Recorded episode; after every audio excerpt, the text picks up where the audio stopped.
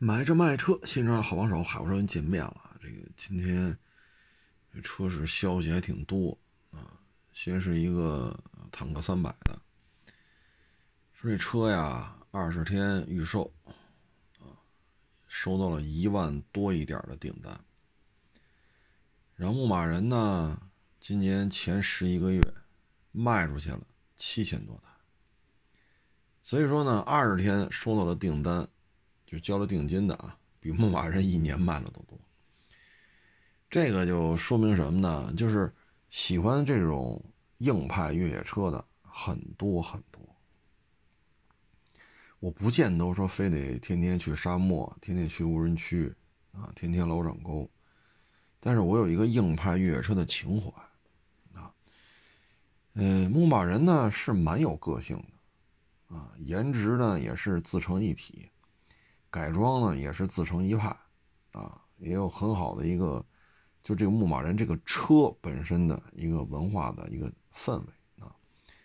但是坦克三百十七八万起步，咱这牧马人卖不到这价啊。牧马人怎么弄，他也卖不到说十七八万起步。所以你通过这个也能看出来，就是什么呢？市场并不是说抛弃了。这种带大梁的车型，没有完全没有抛弃，还是很认可的啊。这个情怀还是在啊，嗯，所以呢，这就是你拿出一个市场认可的价位、市场认可的配置、市场认可的颜值啊，那消费者就是愿意买单。坦克三百就是一个案例。所以它的出现就证明，市场没有抛弃带大梁的车。说它十七万多配置太低，它二十出头就是顶配了，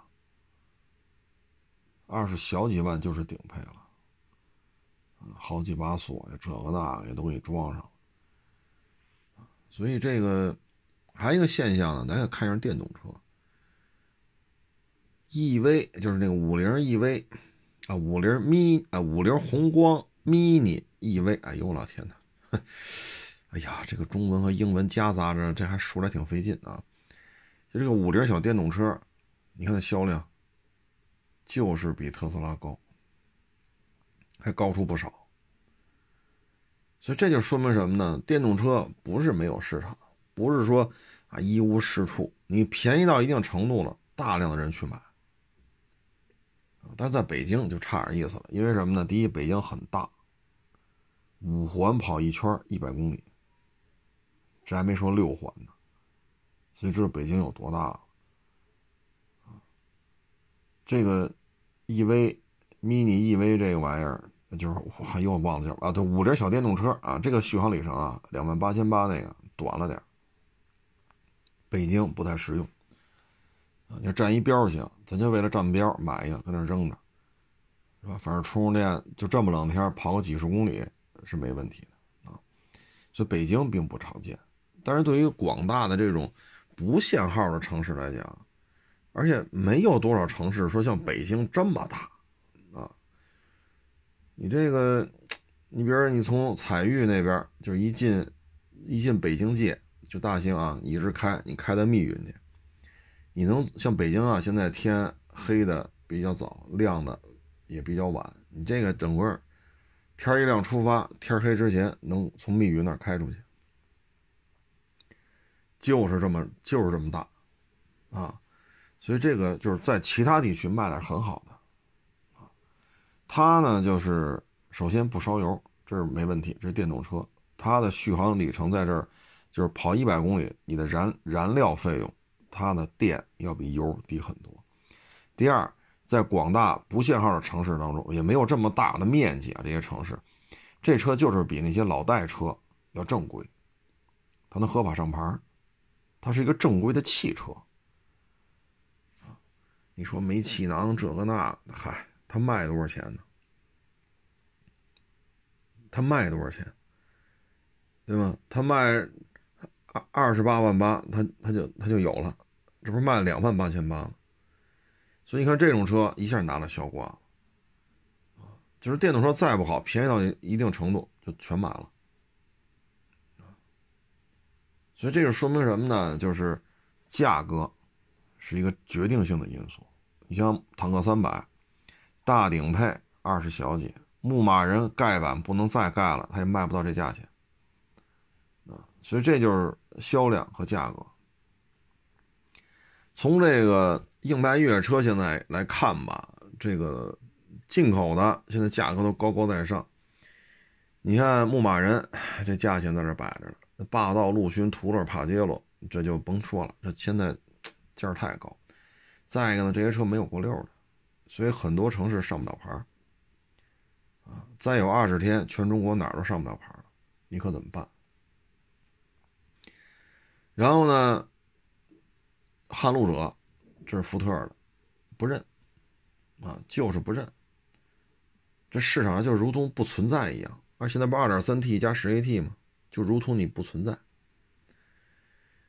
然后吉姆尼呢，Suzuki 中国没了，现在港里面这车奔三十了，这显然也不合适啊。他卖十四五，那这我跟你说，他卖十四五，那个长城哈弗的大狗未必干得过呢。可惜这车现在不是这价啊，不是十四五的价啊。现在都奔着三十啊，所以现在呢也没有什么了。你说那个荣威那个有一个，但是表现也不好啊。所以目前看吧，这个圈子里就是长城一家独大。皮卡皮卡是这样，SUV SUV 是这样。目前看连带大梁的车基本上也是他一人在玩了啊。你说 B 勾四 B 勾四零那汽油机是谁的？哼，二点零 T 那汽油机是长城蜂巢动力，所以你说 B 勾四零能把长城摁在地下摩擦，谁信呢？你最核心的发动机都是人长城的，你说你跟人较过什么劲？对吧？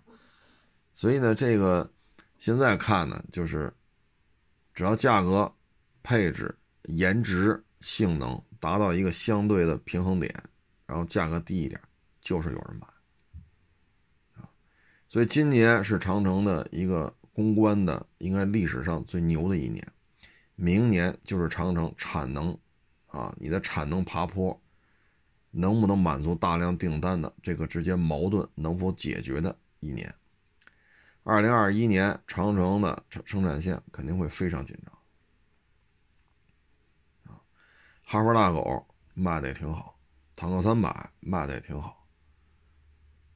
哈弗 H 六卖的依然很好，哈弗 H 九卖的也不错。至于皮卡那就更甭提了，百分之五十都是长城的，啊，所以就是，这就是做强做大了，你说五菱呢，它是也是做强，但是它不是那个做大，它呢就是小车，面的是五菱的看家菜。宝骏系列试图往大了做，但是不是那么的成功啊。然后你看这五菱宏光 mini EV 这个小家伙很成功，我们承认它的利润很低，两万八千八能挣多少钱？它的单车利润比不了哈弗 H 六，比不了坦克三百，也比不了长城炮，但是两万八千八往这一摆，这销售量在这儿呢。现在电动车里 number one 就是它。你说比亚迪哇，我这三电我都能开发，这那急了，我连 ESP 都能开发。你销量上来了吗？现在比亚迪的车在前十名里边，前三没有比亚迪。我们承认比亚迪汉是很好的一台车，利润也肯定比这两万八千八的高，但是现在排第一的就是五菱。所以发现没有，这五菱跟长城不太一样，但是呢。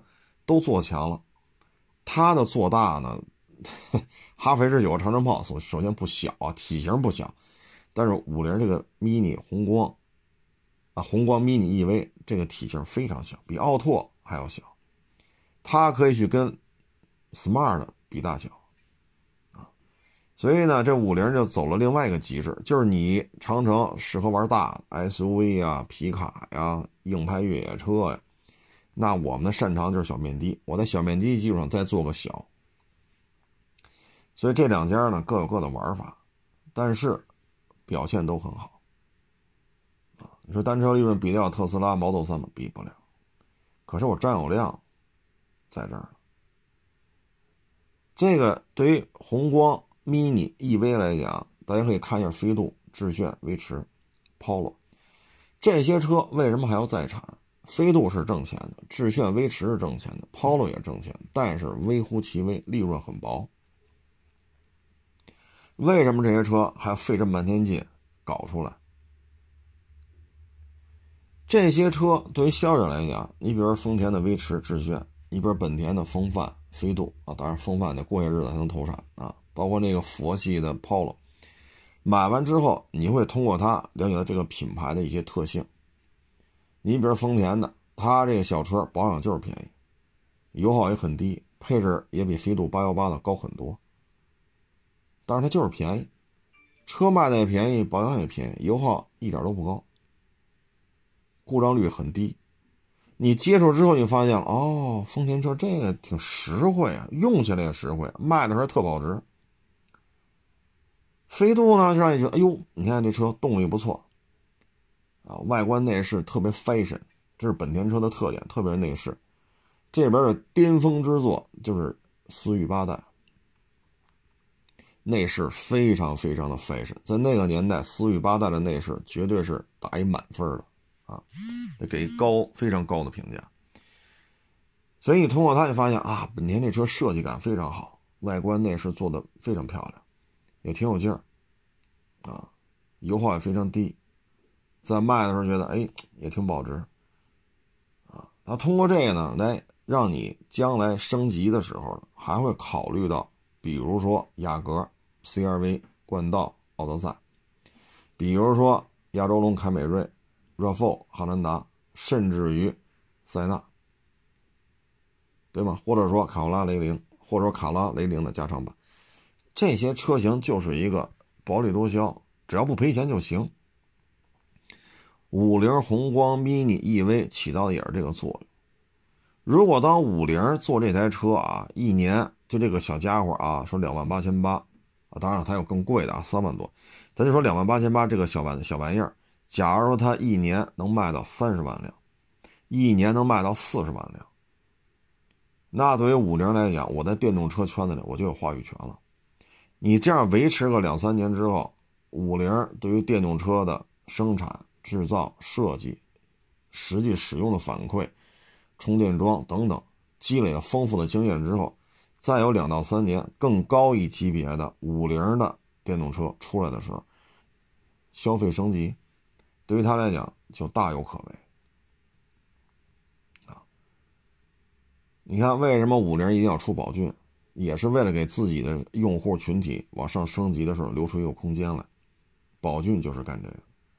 当然了，现在多多少少遇到一些困难啊，但是这个由下而上。这个思路，这个做法非常清晰，啊，非常清晰。飞度是干这个使的，威驰、致炫、Polo 都是干这个事。你说 Polo 确实跑得慢了点，价格高了点，啊，但是 Polo 历代 Polo 就咱国内国产的啊，历代 Polo 高速行驶的底盘的质感，绝对都是这个价位里水平比较高的。所以你只要接触过，一上高速，哟，可以呀，这底盘可以，啊，这个是 Polo 的卖点，对吧？开过 Polo 的都知道这个。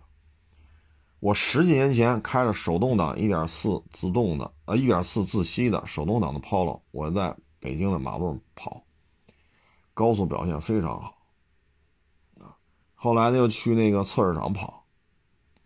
小一点四小机器排量大吗？一点四，啊，就一自吸，挂一个五档手动。当你把这小发动机拉到五千转的时候，声音特别的顺，特别你都难以想象。哎呦我去，这发动机五千转了，座舱噪音也超乎你的想象，啊，干到一百四、一百五，哎呦我这车这可以。当然，一般人也没这么开的啊。我们是工作的原因这么开，所以呢感受到了 Polo 与众不同的它的优点。当你作为车主，你如果你体验到这些东西，你会发现这车确实有有优势。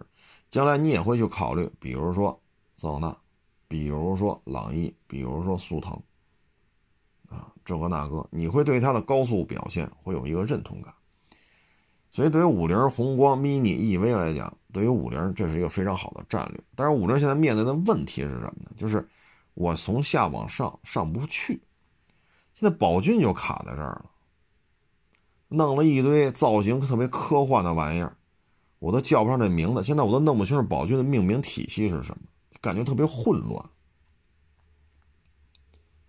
啊，感觉特别的混乱，来的也快，走的也快。你比如说宝骏五六零，一度能把哈弗 H 六干趴下，然后迅速就没了。哎，你说这，你就整不明白了，你这这这不挣钱吗？你比哈弗 H 六卖的都多，你不挣钱？哎，那为什么它又没了呢？来也去，这这个来去这个来也快，去的也快，这个这个节奏是不是就超过你的反应时间了啊？所以这个对于五菱来讲，这确实有问题啊。长城这个呢，现在就是往上推，再往上推。你看哈弗 H 五、哈弗 H 六，这是两个垫底的，一个没大梁的城市 SUV，一个是有大梁干糙活的。你看哈弗 H 六往上，现在也出了很多。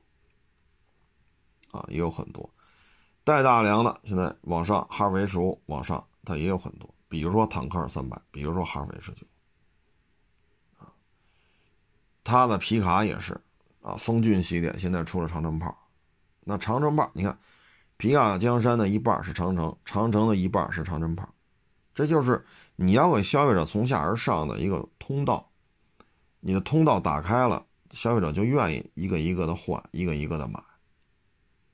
消费者愿意这样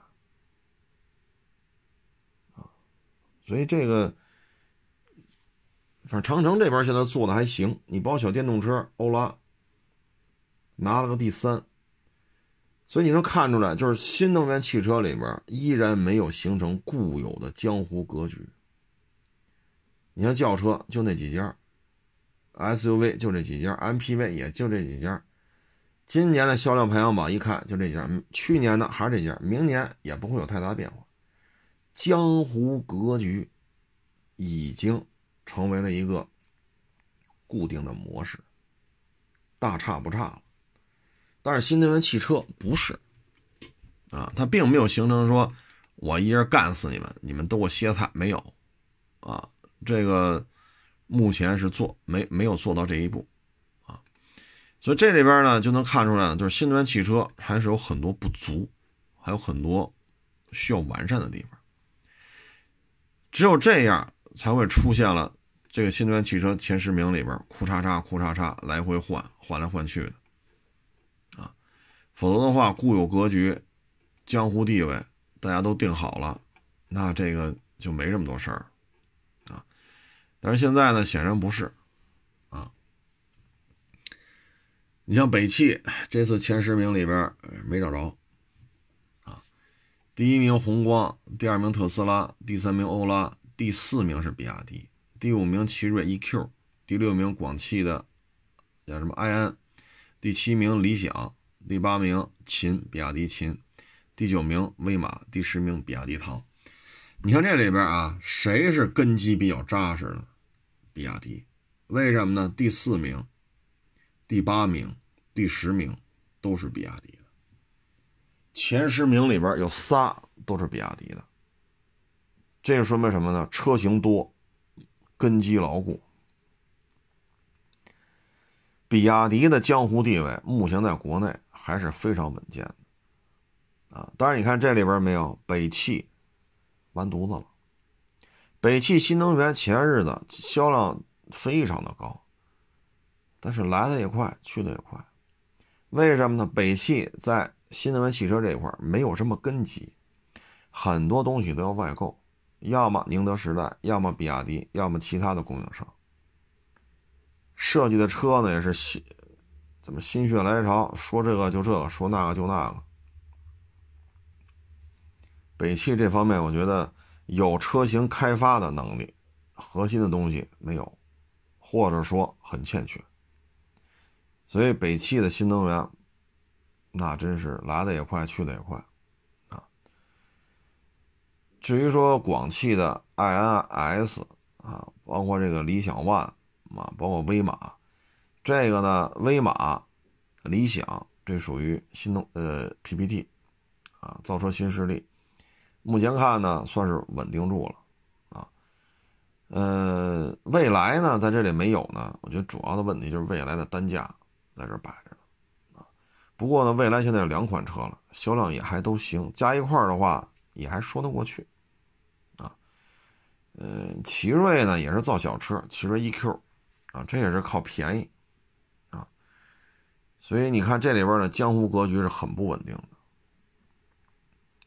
五菱就玩了一个低价，你们都说我这老头乐，嘿，我这老头乐是做到极致了。你不得不承认，所有自主品牌的老头乐，我们认为它是老头乐啊，最专业的就是五菱宏光 mini EV，做到极致了也就做大了，两万八千八横扫全国老头乐的这个市场。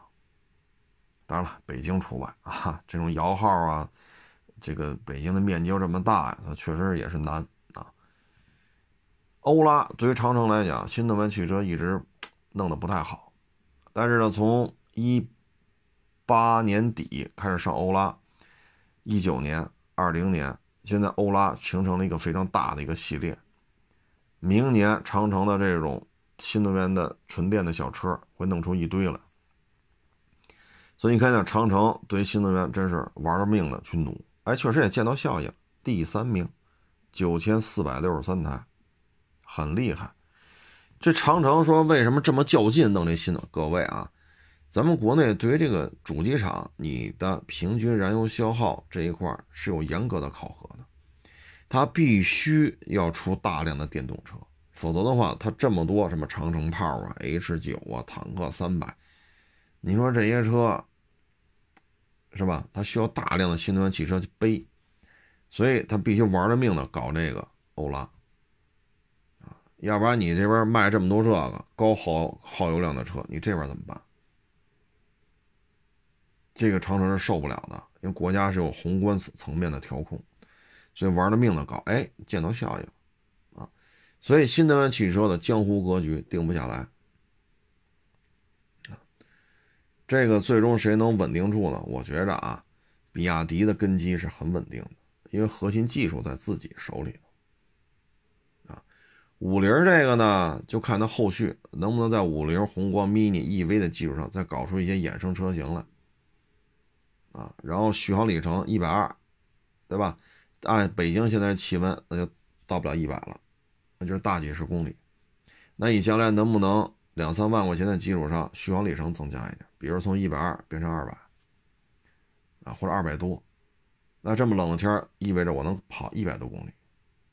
那也行，你不像现在一百二，那这么冷天可能就剩六七十了，七八十了啊。所以五菱能不能这圈子稳定住呢？我觉得取决于它能不能把这个小家伙做成一个系列，这样的话就能稳定住。你有不同的，你有不停的这种新鲜感，消费者愿意关注你，不停的差异化的细分的小车型出来，让人觉得嗯挺好玩的。比如说三个门的，现在不俩门吗？比如说仨门的，比如说四个门，对吧？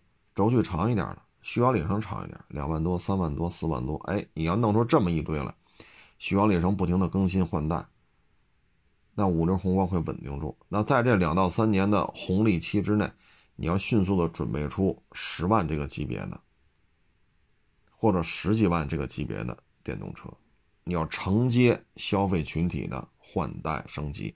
你把向上的通道给它打开，消费者就自己往上走了，啊，所以就看未来两到三年宏光系列或者说五菱旗下新能源汽车的战略安排，啊，这要看这个的，啊，这两天来店里边，这个网友也挺多啊，嗯，有一个是北京的，比我得小个几岁吧。他现在在西南，中国的西南地区，也是做这个飞行员嘛，啊，聊。其实去那边吃的也好，啊，空气呢不像北京这么干。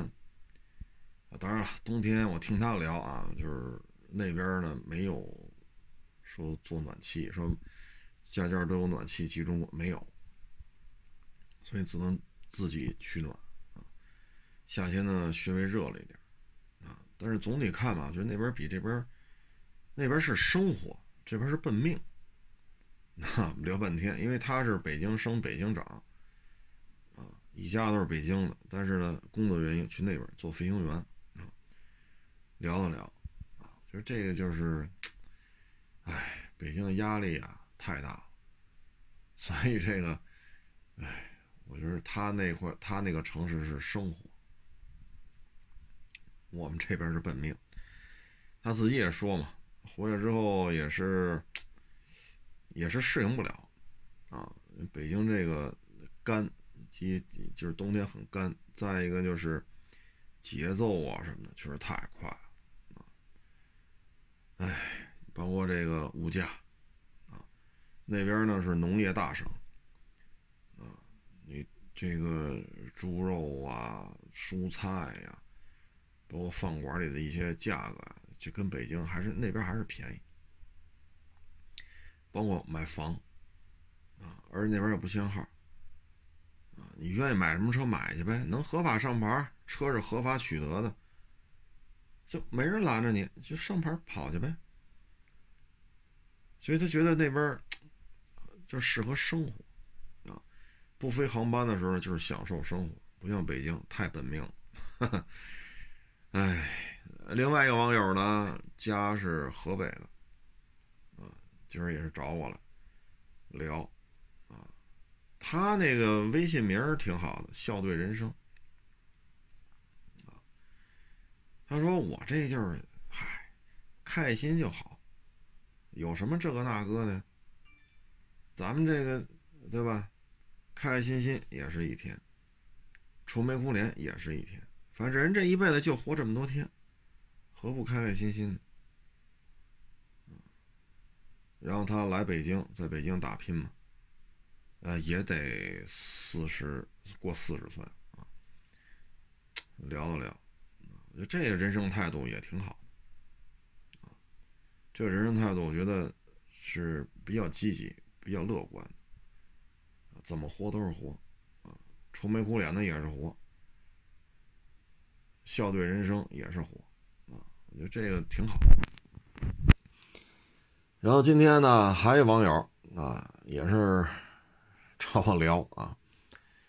他呢也算是不能是特别尖子的啊，我我不说那么细了，他就也算是一个名牌大学，但不是那么高精尖的啊，什么清华、北大、人大什么，不没到那份儿，但也算是有点名气的一个大学啊。你在北京一个月能挣个到手里啊。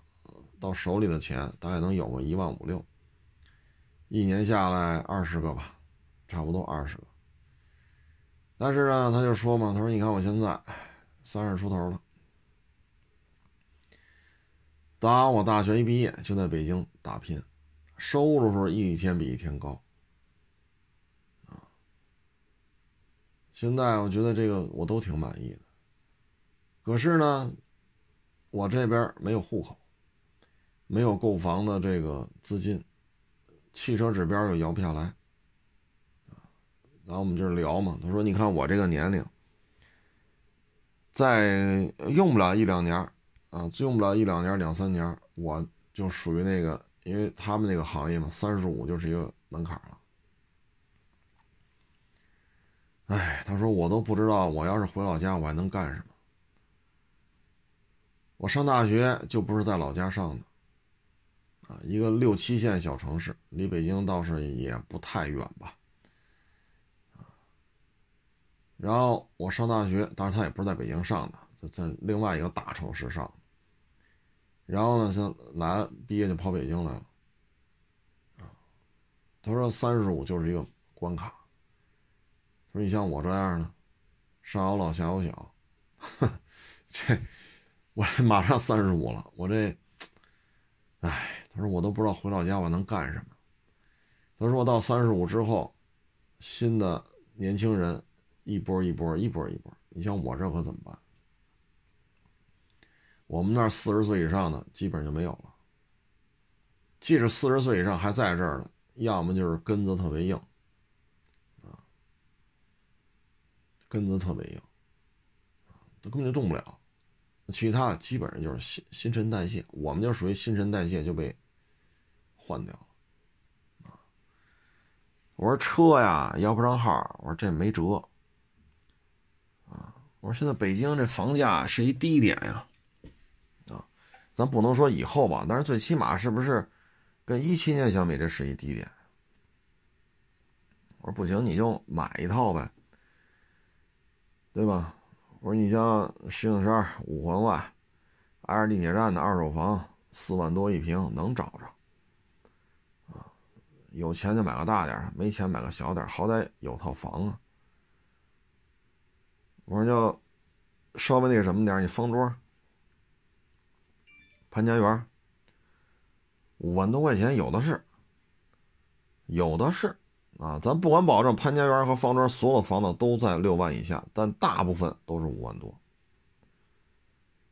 我说那位置也算可以了，啊，对吧？二环外，潘家园也是二环外，方庄也是二环外，啊，我说买得了三居咱就买，咱能买二就两两居咱买两居，不行买个一居，好来有个窝嘛。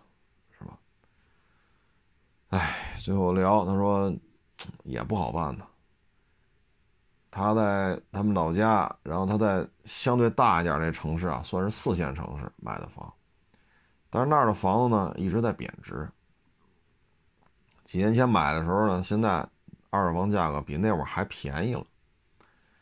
他说把老家房卖了呀，我就亏一笔，亏一笔呢，我攒点钱家里凑点，我在北京。按照您说这价格，我可能啊，比如说石景山这样的，我买一个六十多平的，啊，我凑个百十来万，啊，比如二百多万的这个，或者三百万吧，二三百万的这个房款，我凑个百十来万交一首付。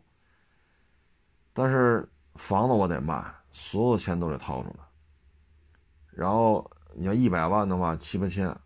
我要是两百万房贷，我就得一万多，就这也负担不起啊。说聊着聊着也是觉得，哎，我说那你回老家，以你这专业，这收入 还能维持吗？他说没戏。他说我们那个城市根本就没有这样的产业。我在这个北京这个圈子里混了到现在。十二年了吧，啊，十一年、十二年了。我到三十五，比如被公司淘汰了，我混个十二三年，我回去了。我们那儿没这产业，你说我能干什么？所以聊来聊去，我感觉就是什么呀？北上广深，啊，这个就是留下来的门槛真的是蛮高的。你说一年拿二十个。纯到手的啊，少吗？不算少了，在他们老家要挣这份钱，还挺，还真是得，挺挺较劲的。但是呢，物价、房价什么都便宜，所以你也觉不出来，挣十个、挣二十个没什么区别，因为房子就几千块钱一平，你有什么可发愁的？对吗？说买个三居、两居、四居、复式。这没多少钱，一百一百平米，你看几十万。你要说花一百万买套房，那在他们那儿属于豪宅了，那挺大个儿、挺大个儿的了。所以这个，哎，确实，我是听完了，我说真是，我也挺无奈的。他说这个北上广深呀，如果家里上一代不是在这儿的。说上一代没给你留下点产业的啊？他说你像我们这样的，说小城市五六线小城市考出来，苦哈哈考出来，考出来之后去另外一个大城市上大学，再上这个大城市，说我能混到今天，我觉得我也挺不容易的，也很努力，也不敢偷懒，因为知道自己没关系，也没有什么势力，也不是说富人家的孩子，谨小慎微，兢兢业业，说干到今儿，你看看，再有一两年，三十五了，这也是麻烦事。我说嗨，我说你这个，反正也省吃俭用吧。我说拿点钱，如果真是说到你们那个行业三十五以上不留，那你找不着在北京找不着工作了，回老家也无所谓，好歹拿回去几十万嘛。这东西反正现在也是很现实啊，哎，真是。好处呢就是上大学就还是在。这种一线城市里面，然后工作也在一线城市里面，这样的话，从十八如果算到三十六七，那等于他在这种一线大城市里待了小二十年，嗯，我觉得也算有收获吧，啊，最起码可能接触的呀、看到的，跟他在原来那个城市六线、五六线城市。可能接触的看到的也不一样，但是你回去之后呢，又这个产业链没有，这确实也挺麻烦。但是好处是什么呢？第一，开阔了眼界，啊，确实见到了很多，啊，学到了很多。还有一个呢，就是最起码也算是能带着一笔钱回去吧。嗯，你说带几百万吧，这不现实啊，带个几十万回去还是。可以的，啊，嗯，反正现在我总感觉就是压力真是很大，所以为什么说他去那个西南地区那个大城市，他在那儿干飞行员，他觉得特别的，就是在生活，啊，不像北京是在奔命，啊，所以觉得真是啊，这个其实有些时候啊，你要说大学毕业啊。你别去北上广深，你去一些二线城市，但是呢，房价又不高，经济体量呢又比较大。可能你在那儿干十年，你会觉得，哎呀，买房也就买，对吧？一两万块钱，两三万块钱，啊，那在他们在，你像那个这个这个网友不是飞行员嘛？他在西南地区那个城市。两三万块钱就算不错了，就算是相当不错了，位置啊什么的都挺好的了。那你这，你看这个网友来讲，一年要挣二十万，那假如说啊，房价说两万七八、三万三四就是顶级豪宅了，那你买个两万出头的，咱别把那把那尖儿去弄，稍微让一步，两万出头，那你一年是不是能挣个十平米？对吧？你要买个小两居六七十平，那也是一百二三十万，那首付百分之三十，那就三四十万。他你一年挣二十万，那这很容易就凑出来了，对吧？那些城市的经济总量也不差，也挺好的，啊，收入也不会少太多。所以有些时候，这是，这就是生活啊。北京就是笨命，啊，不有那么一句话吗？深圳挣钱，深圳花，一分也别想带回家。哎，我觉得倒也不至于吧，啊，倒也不至于。反正人这一辈子嘛，有得有失，啊，有得有失。你看我这个。啊每天忙忙叨叨，忙忙叨叨的。哎呀，你说每天路上四个小时，啊，开去开回来，这没辙，他就这么堵，多少年了就这样啊。咱节目里说这事儿说了不下五十回了，说赶上巧了，哎，今儿上下班加一块开仨钟头，我还挺高兴。你瞧瞧，啊，哎，今天是卖了仨车。啊，一波一波聊，一波一波聊，确实也是聊的脑都犯懵了啊。然后呢，你还得回复各种问题啊，呃，微博啊、微信呐、蜻蜓这个语音节目啊，每日一车呀，哎呀，就是什么都得照顾着啊，满负荷工作。我记得二零零九年吧，是二零一零年呀，那会儿我好像原来节目说过。晚上几点了？是五六点钟，我打电话，赶紧写篇稿啊！六千字是谁跟谁的两双车对比？今天夜里就得交。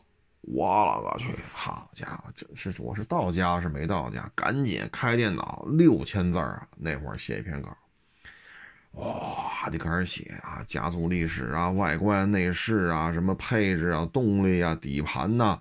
啊，这个这个油耗啊，操控性能啊，二手车保值率啊，这个换一次机油多少钱？哎呦，我这六千字，晚上交稿，十二点之前就得交，连文字带配图排好版，疯了一样干活啊！你要十二点就是今就是这一天夜里十二点就是最后的时间了，好像是六点钟，我记得是，你一共就六个小时，你得吃饭吧？对吗？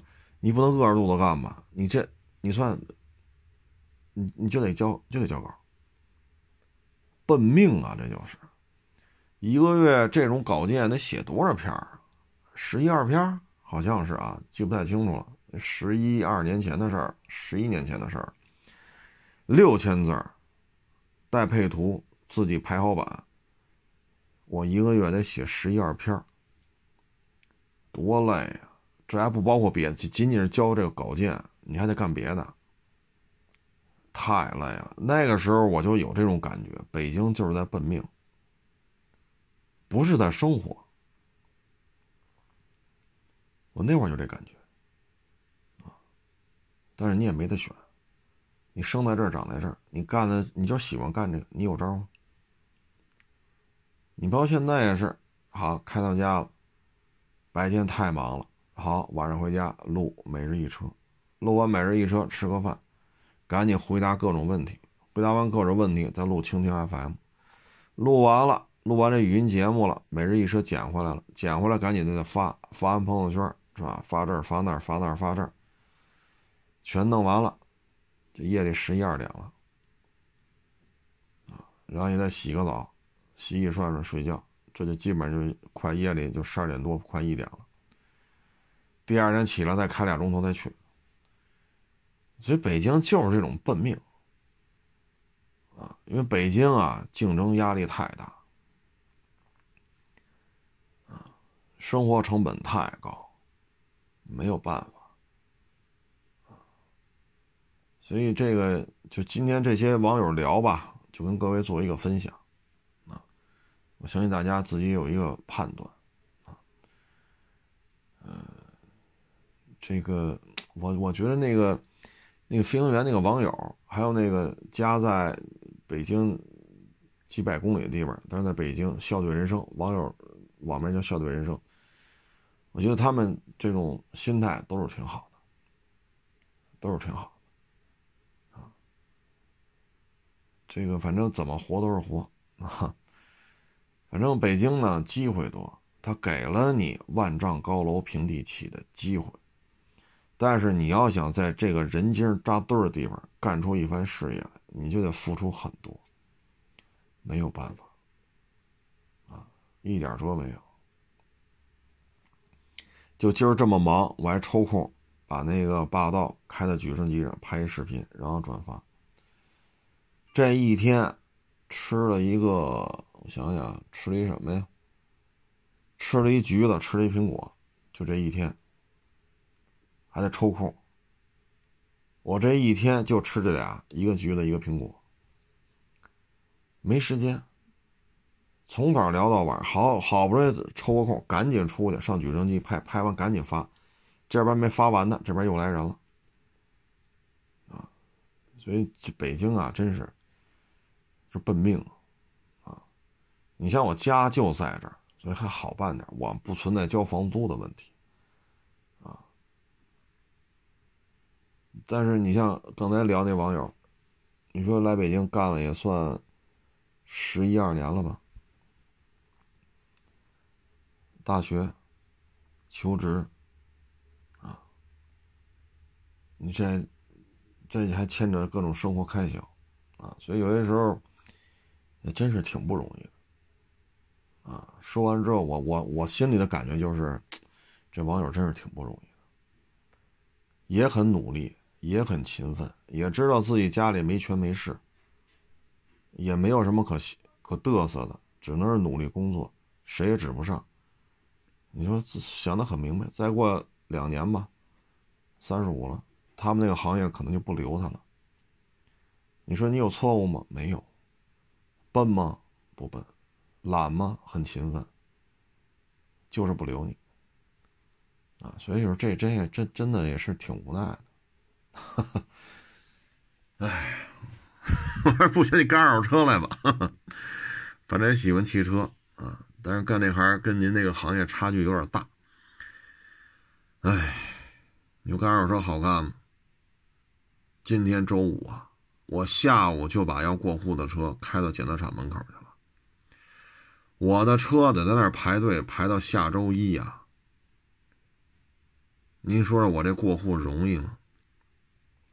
周五晚上、周六、周日到周一。这车得在检测厂门口两个整天加今天、明天还有周日晚上三个晚上加两白天，你说我们容易吗？这过户怎么就过成这样了？我们也很头疼。就不是说不交过户费，我们也该交钱交钱，就是这样。现在过户费暴涨。原来找代办一弄几百块钱，现在一千起。为什么？这车这么个排法，你说你说谁受得了？我还看见有很多外地来的同行跑这批车了。今天下午也跑那排队去，他怕周一开不走啊，过不了户开不走。好嘛，这三晚两白天就在车里住。哎呦我去！我说，哎呀，我说这，我说这他妈夜里零下六度，你丫就在车里住，你也不着车开空调。我操！我说你怎么住啊？我还跟他们说这事儿呢。嗨，大衣啊，破被窝、破褥子啊，往车里一铺，就在车里蜷着，大棉帽子、围脖、手套全戴上。哎呀，我这过户怎么都过成这样了？哎，所以看到这些，我也我也很无奈，我也解决不了，我只能是周五就就今天下午把车开到检测厂门口，就那排着排，那已经排了一大片车了。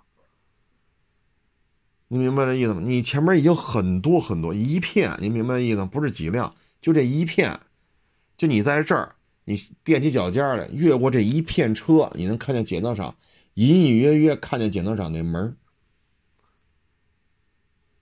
你说这过户过的，这些外地同行自己买着就为他你你要住酒店，晚这一晚上至少一百块钱，就很便宜很便宜的，在我们这一晚上一百块钱。今天晚上周六晚上周日晚上三百，对吧？这次最起码三百块钱住宿费，我说我特别能理解，本身做买卖不容易。哎呀，我说这，我说您这个真是受了罪了，我操！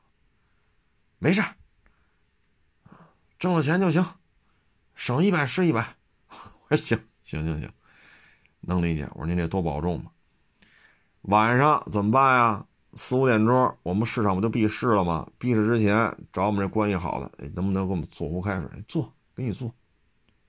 啊，我给你做，必须给你做。知道你这要干嘛去？给你做一壶开水。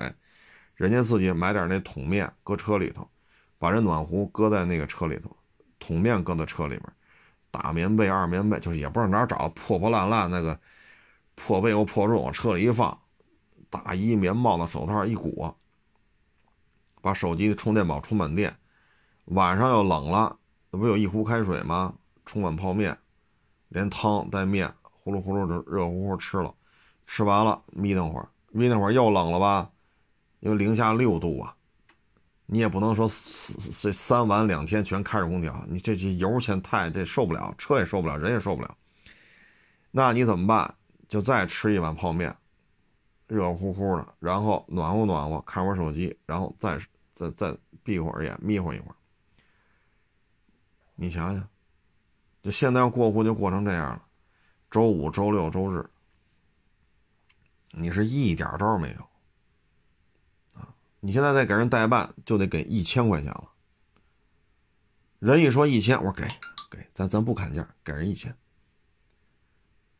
这真的，那你还能说什么？那你丫晚上零下六度，你车里边睡去，那咱又不去，咱又没法去睡。我这还有一大堆事儿呢，那就得给人一千，没招啊。要么你零下六度车里睡一宿，你试试，从今儿睡到周一，您白天爱干嘛干嘛去。我给你拿两暖壶，我给你拿三暖壶开水，行吧？我也得买点肠，买点鸡腿儿。买点牛肉，买点驴肉，你你车里睡去。所以你说干二手车容易吗？这这没法弄这个。哎，所以你说这，哎，我都不知道说什么好了。这个太无奈了，这个啊，这就是成本啊，成本越弄越高。前两天不是说过吗？在中国还有哪个城市的二手车经营成本比北京高？啊，这个，啊，所以特别能理解嘛。刚才说了啊，这去其他城市生活，啊，有很多二线城市，可能两三万块钱或者三万左右就能买到当地非常好的学区房。那你这压力就很少。你看北京买个学区房，好家伙，万柳十好几万，西城区。二环里，长安街以北十几万学区房太常见了，都不用去，都不用这个二环里，二环外，南礼士路，对吧？然后北二环外，那不也十几万一平？所以你真到了一看，好家伙，两万一平，三万一平，就你在北京生活，你再去，哎呦，我家这房子真便宜，这个只有这边学区房的三分之一不对，四分之一到五分之一。但你收入并没有降那么多呀，房价降下来了，对吧？所以你这个，所以北京包括二手车也是，身边很多同行不在北京干了，租什么标？租什么标？不租，房租房租贵，标还得有一笔费用。然后你看这过户，一千块钱一辆，天儿再这么降温，说夜里零下十度，你还得跟人涨钱，没办法。你说谁受这罪去？对吧？本身就是小本买卖。再说了，你让他着车，给他加一百块钱，要这一着，你也不能让他着啊。这这么冷的天，你肯定关上窗户。你这要着车，开着暖风，这一宿人死里边了，对吧？你也不能这样啊，你只能说充会儿电行啊，或者着车着半个小时、一小时行。你不能着车睡觉啊，睡觉人就死里边了。所以这很多事儿。唉，真是无奈啊！哎，这就是北京的经营成本啊。所以北京嘛，就是奔命啊。原来咱也说过，什么福州啊、厦门呐、啊宁波呀、成都啊、重庆啊、呃合肥这些城市，我觉得人家是在生活啊。北京这就是奔命。所以我觉得一线城市吧，确实机会多，哎，但确实这个呃压力呀，这种整个整个状态，那确实这一线城市确实有一线城市的范儿，是吧？就奔命的啊，一线城市的范儿就是奔命的啊，大概这么一情况吧，跟各位做一个分享啊。谢谢大家支持，谢谢大家捧场，欢迎关注我新浪微博“海阔试车手”微账号“海阔试车”。